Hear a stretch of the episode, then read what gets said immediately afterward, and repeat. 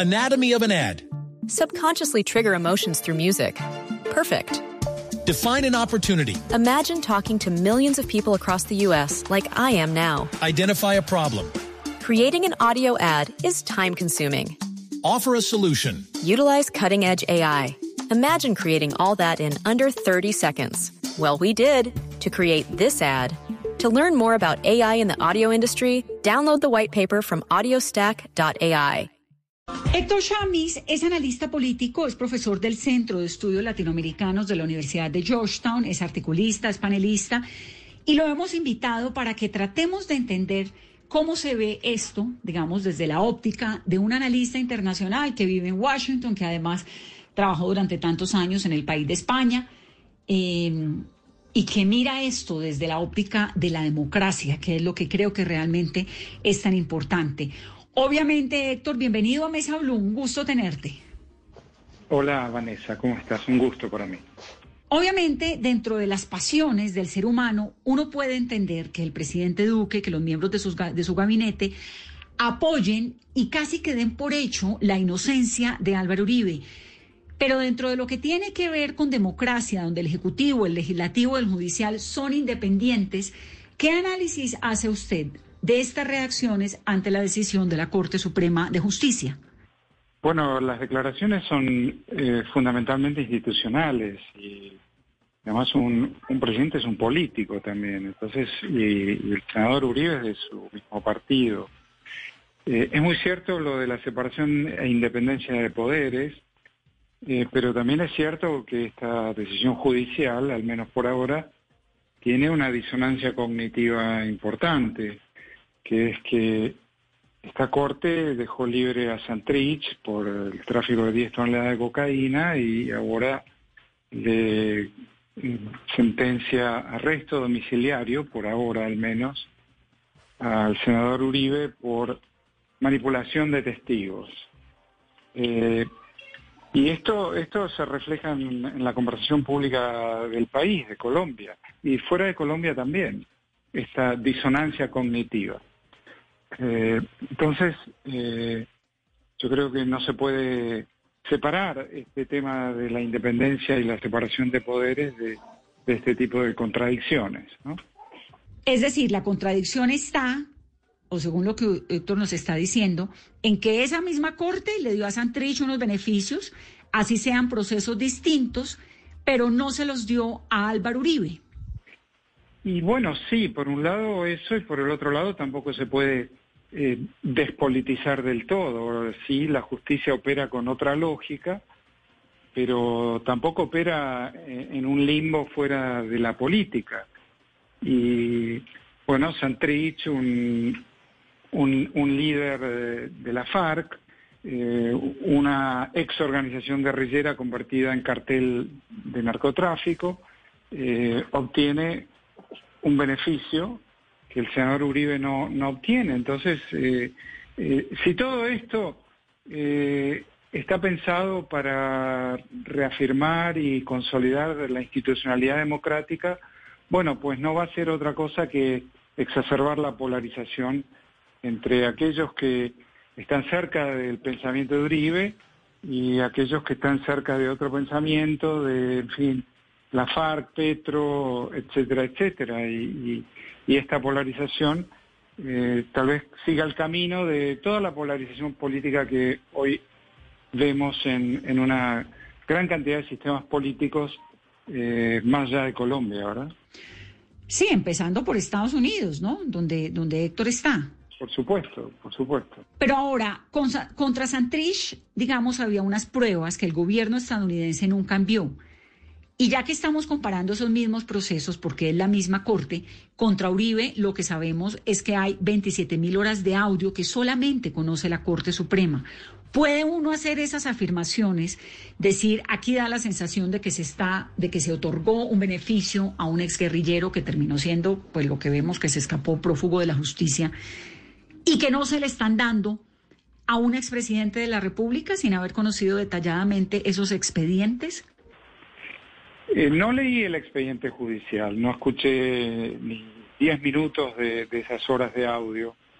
Eh, mi lectura es política no puedo dejar de pensar que este episodio, este proceso judicial está desligado de un proceso político de largo aliento que comienza con un plan de paz, un plan de paz eh, mal concebido, mal ejecutado, un plan de paz carente de la legitimidad suficiente para seguir adelante, eh, un partido político llamado FARC que va al foro de Sao Paulo en Caracas y promete a Maduro terminar con concluir la revolución bolivariana, eh, los senadores del partido FARC. Entonces es, es una disonancia cognitiva tremenda y no puedo dejar de pensar, Vanessa, que, que esta sentencia sea eh, exclusivamente técnica y no política. En alguna proporción, no conozco esa proporción, no te la puedo decir, pero pero eh, entender la, política de Colombia separadamente de un plan de paz, insisto, un plan de paz mal concebido, mal diseñado, un plan de paz que fue parte de una estrategia global que tenía que ver con la estabilidad de Maduro y el, y el deshielo de Obama con Cuba, eh, y que además perdió un plebiscito, y, y, que, bueno, ahí están los, están los tweets del partido FARC, eh, que celebran el mm. arresto domiciliario o la presión preventiva o como, se llama en el lenguaje judicial colombiano. Eh, y veremos cómo termina, ¿no? Obviamente. Yo creo que además la política colombiana, eh, Uribe es el, el personaje más importante de la política colombiana en los últimos 30 años o más, tal vez. Eh, es, es quien ha elegido presidente a sí mismo y a los dos presidentes que lo, que lo siguieron, que, lo sucedieron. Eh, entonces, bueno, eh, es, es, un, es un expresidente hoy senador con tremenda popularidad y, bueno, que además ya sabemos por qué es, por haber llevado adelante una política dura contra los carteles, dura contra la guerrilla, de vuelta, guerrilla convertida en cartel, ¿no?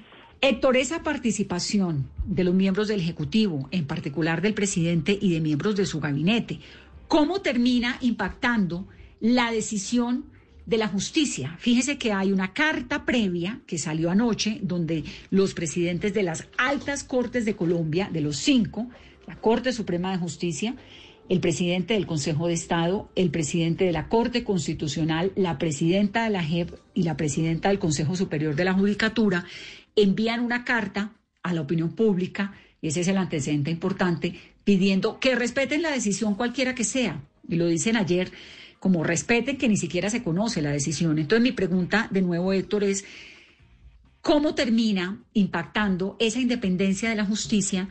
las declaraciones que hace el presidente y la gente de su gabinete, que son personas pues muy importantes en la política colombiana.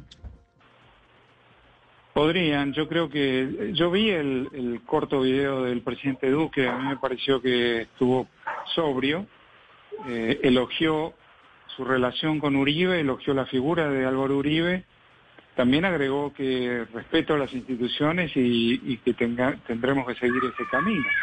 Me pareció sobrio, me pareció corto además, ¿no? Eh, tanto como para que la voz del presidente se escuche en esta circunstancia, que es traumática desde donde se la mire, ¿no? Es traumática mm. en el sentido que eh, Uribe representa un, un, pensamiento y una posición política que, que no, es, no es poco en Colombia.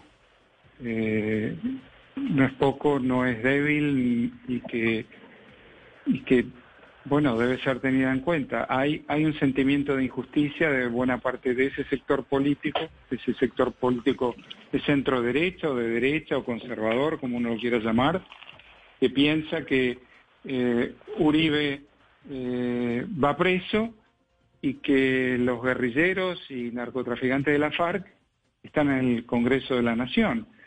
No deja de tener eso una cierta, como te decía al comienzo, una cierta disidencia cognitiva, eh, una cierta ambigüedad, por ponerlo en, un término más o menos neutro, digamos. Sí, y es una ambigüedad que muchos juristas entienden, pero que para el común de los colombianos, y esa es la gravedad de lo que ocurre, el titular es ese, el expresidente detenido, los exguerrilleros en el Congreso y en el caso de Santrich, pues huyéndole además a la justicia. Ese, digamos, es un titular, si uno ve y no tiene en cuenta que es que aquí hubo un proceso de paz, que usted puede decir que se ha fallido y lo que sea, pero que, que tiene eh, sus retos y todo lo tienen, pero un proceso de paz, un acuerdo, ¿no? Finalmente.